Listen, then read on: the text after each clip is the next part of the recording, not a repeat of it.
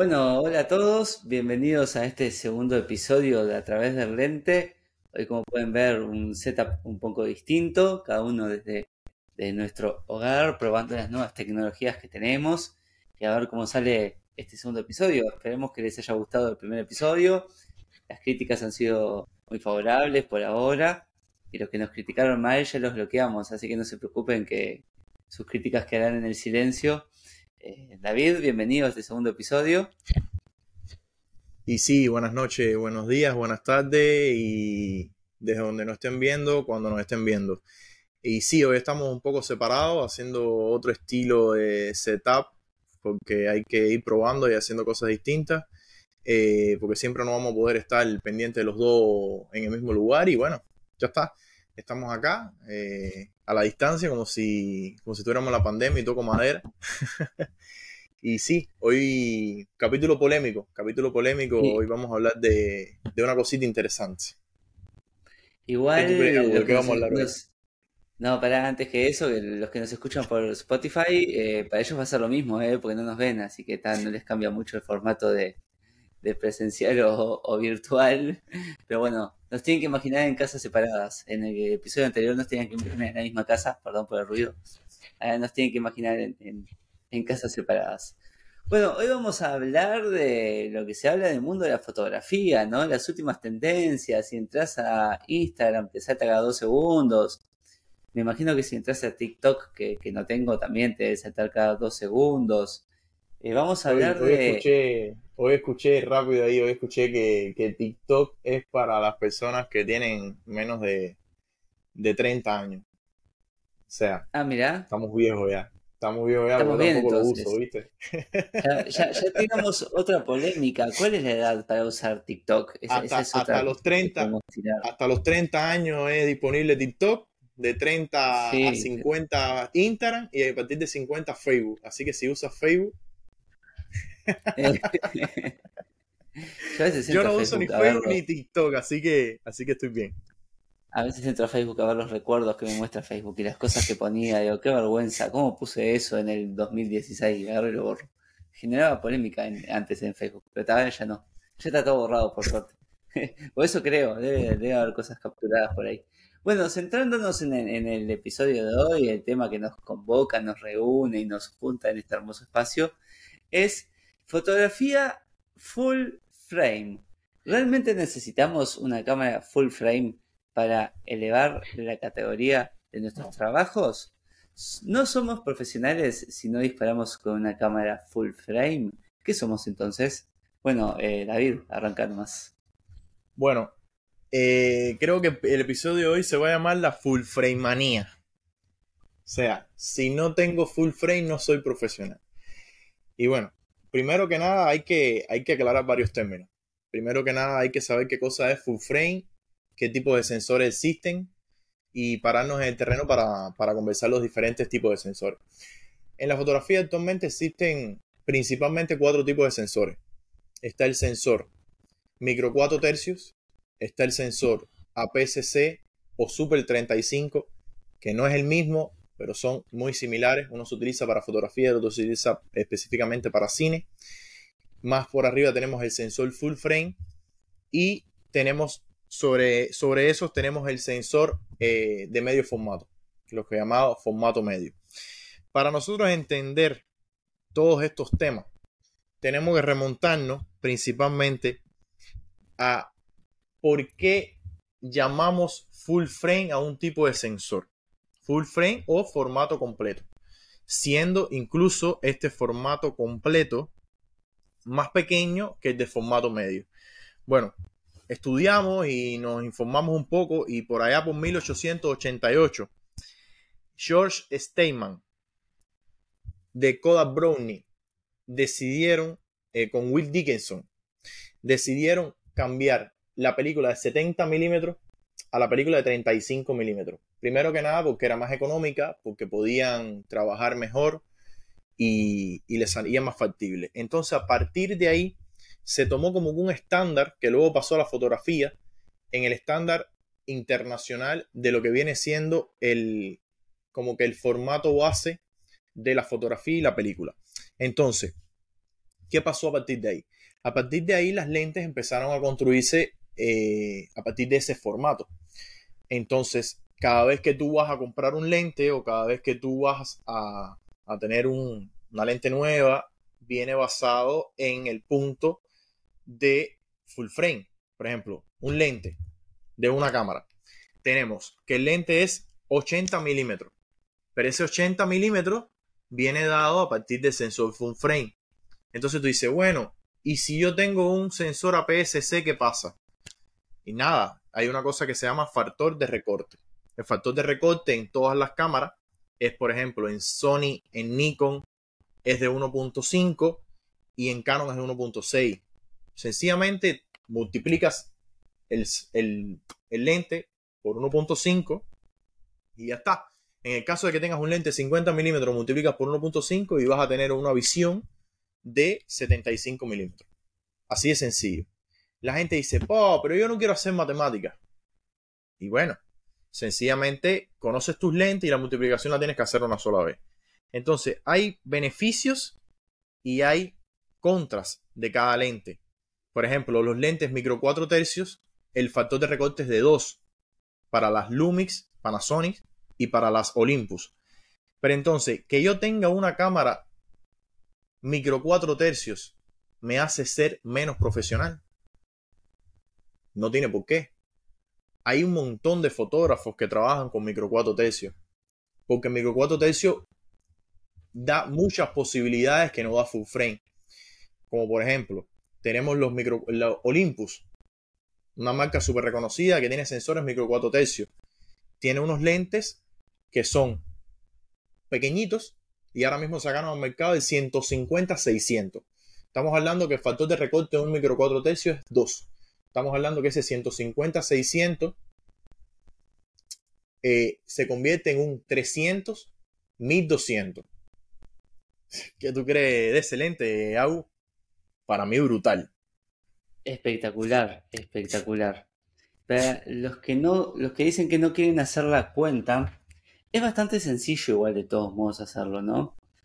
Porque si estás acostumbrado a disparar con tu APS-C con 50 milímetros, tenés que saber que no es exactamente 50 milímetros con lo que estás disparando. Es un poco más, es más parecido, no es exacto la cuenta porque es 75. David, corregime con la matemática que sos mejor pero es como que estoy disparando más cerca de un lente de, eh, retrato de 80 milímetros, ¿no? Lo mismo que si sacas con 35. Si disparas con 35 milímetros en la distancia focal fija, estás más cerca de 50 milímetros en realidad. Son pequeñas cosas que uno tiene que tener en cuenta cuando piensa en la fotografía y qué estilo de fotografía tiene que hacer. Pues yo perfectamente podría decirles. Sí, dale, dale teniendo en cuenta también, Abu, de que cuando tú disparas con un 35 milímetros vas a tener un rango de visión de un 50 milímetros, pero vas a tener las mismas distorsiones de un, de un 35 milímetros. O sea, la distorsión del lente sigue siendo de 35 milímetros. No porque tú tengas un lente de 35 milímetros que en APS-C se convierte en un 50, vas a tener las distorsiones de un 50 milímetros. No vas a tener las distorsiones de un 35 milímetros.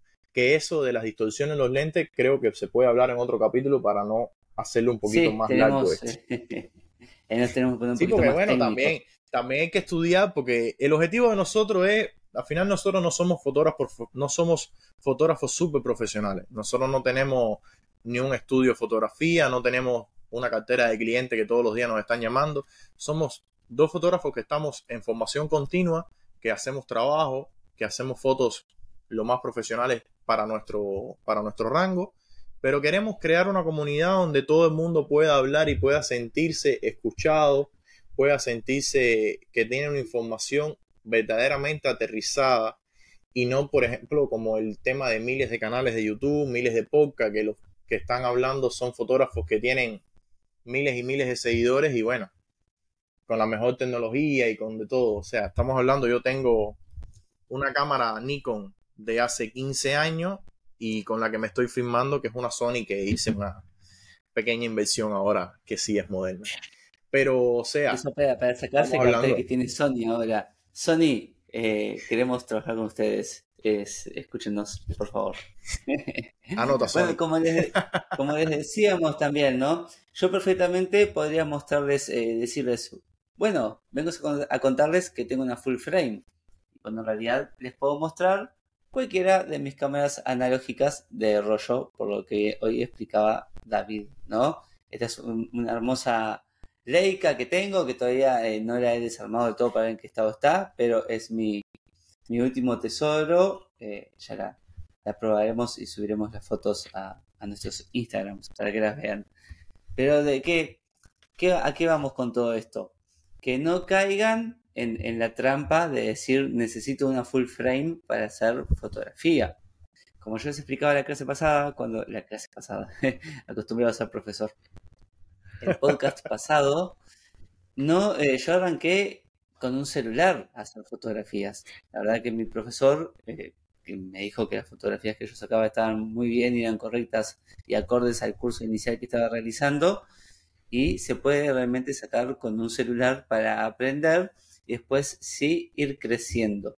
Considero que hay otras elecciones antes a decidir si quiero sacar con full frame o no, para hacer otros pasos previos a investigar. Por ejemplo, decidir con qué distancia focal quieren trabajar, si quieren trabajar con lente fijo, si quieren trabajar con lente con zoom. Yo personalmente prefiero los lentes fijos. David en este momento no tiene un lente fijo y no sé cuál, qué preferís realmente David, pero en este momento no tenés un lente fijo. Es sí, yo tengo, tengo un lente fijo en la experiencia. Yo tengo un lente fijo en la Nikon, o sea, yo tengo un 50 mm 1.8 para mi Nikon. Pero sí, es mi único lente fijo.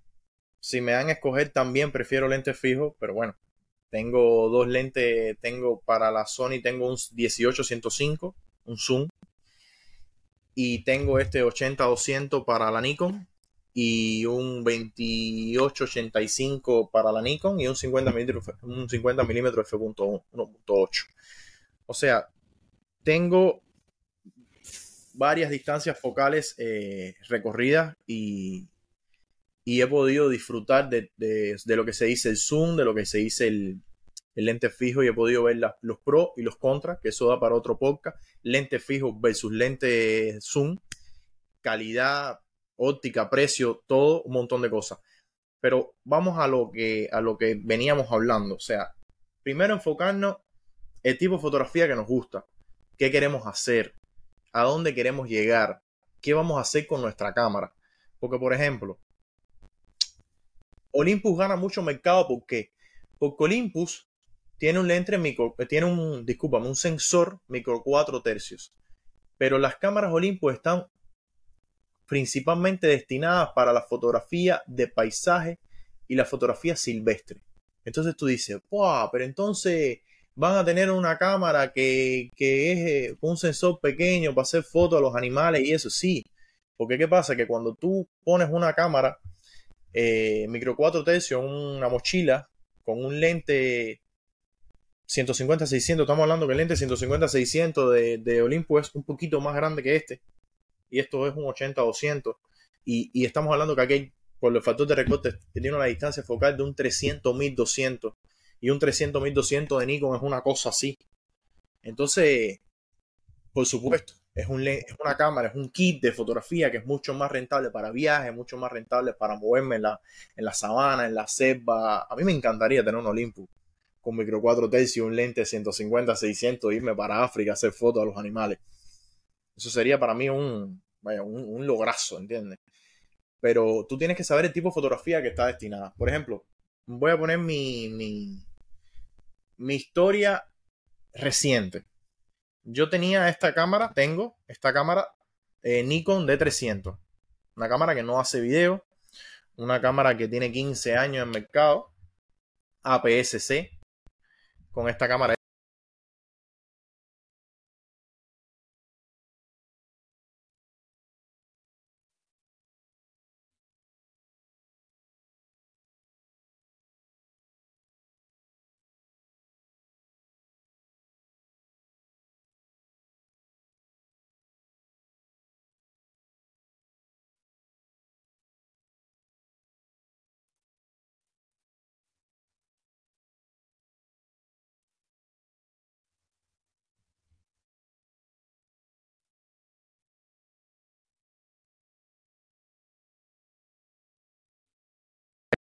Ah, dice que no se escuchaba. Ah.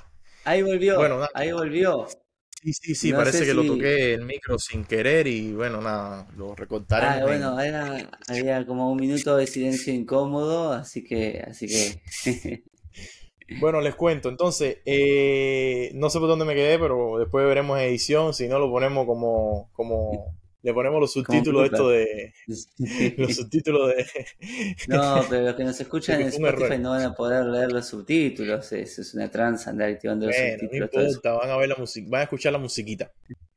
Entonces le decía que necesitamos hacer eh, este podcast necesitamos hacer contenido necesitamos crearle a nuestro a nuestros clientes darle una cartera de video y necesitamos tener un poco más de tecnología.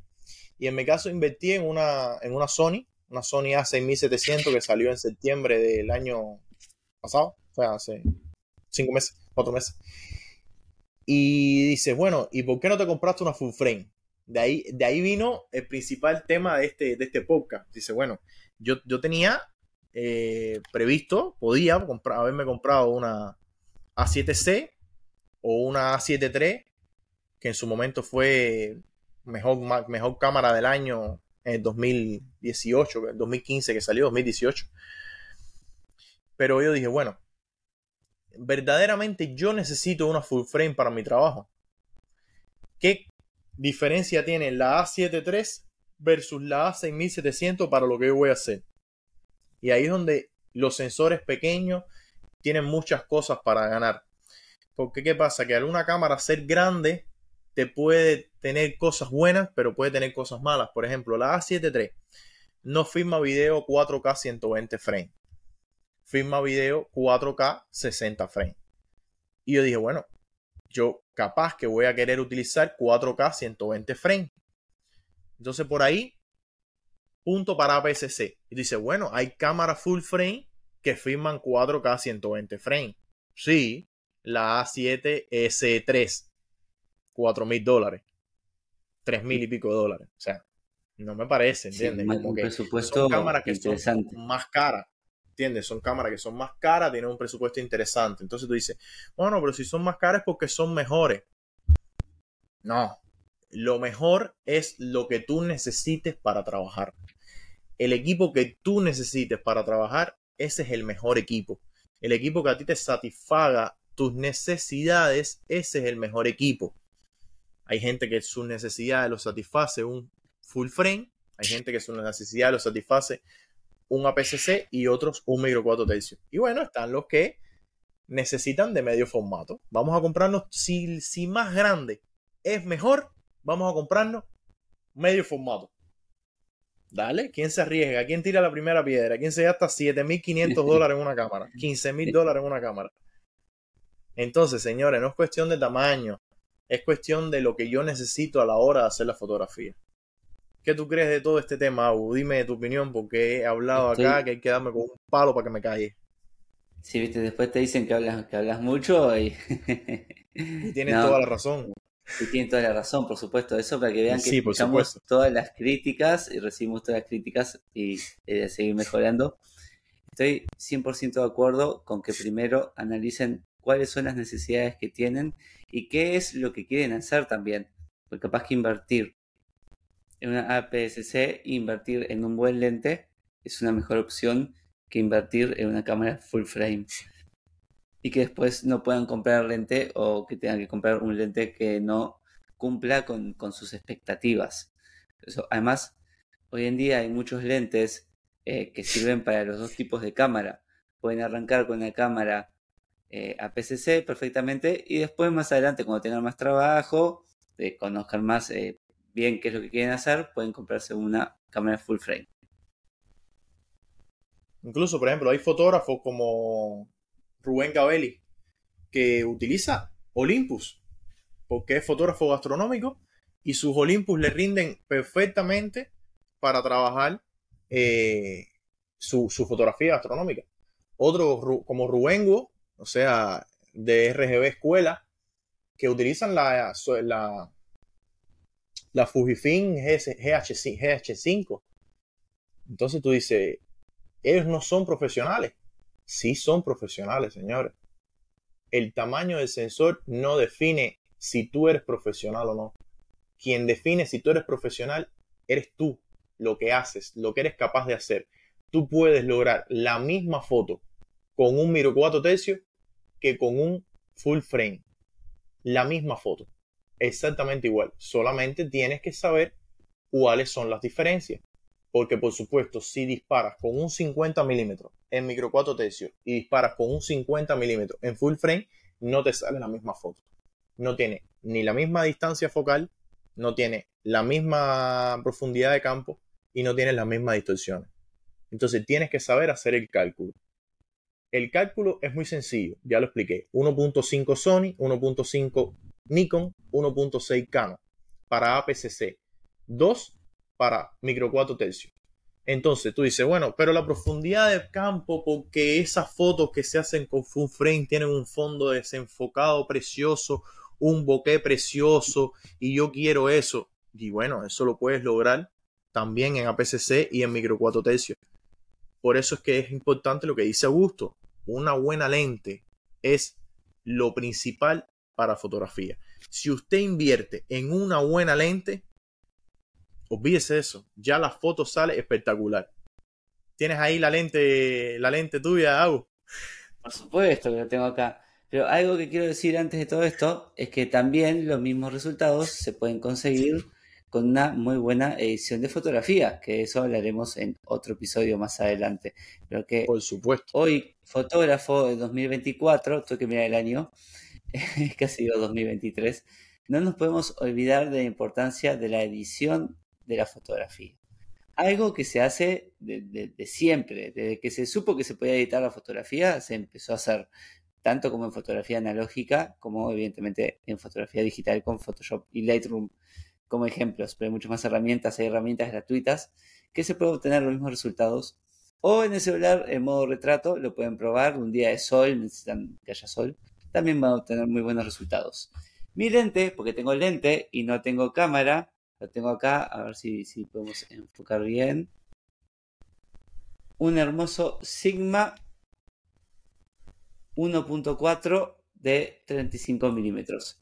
Que si hacemos la cuenta que David hizo recién, nos queda aproximadamente en 50 milímetros. Bueno, ya tendré la cámara. Ojalá que para el próximo episodio ya esté la cámara también acá. Para el próximo episodio va a tener la cámara ya. Seguro que sí. Bueno, entonces, si, quieren que. Augusto, se, ¿te vas a comprar una full frame? No, por supuesto que no. ¿Y por qué no te vas a comprar una full frame?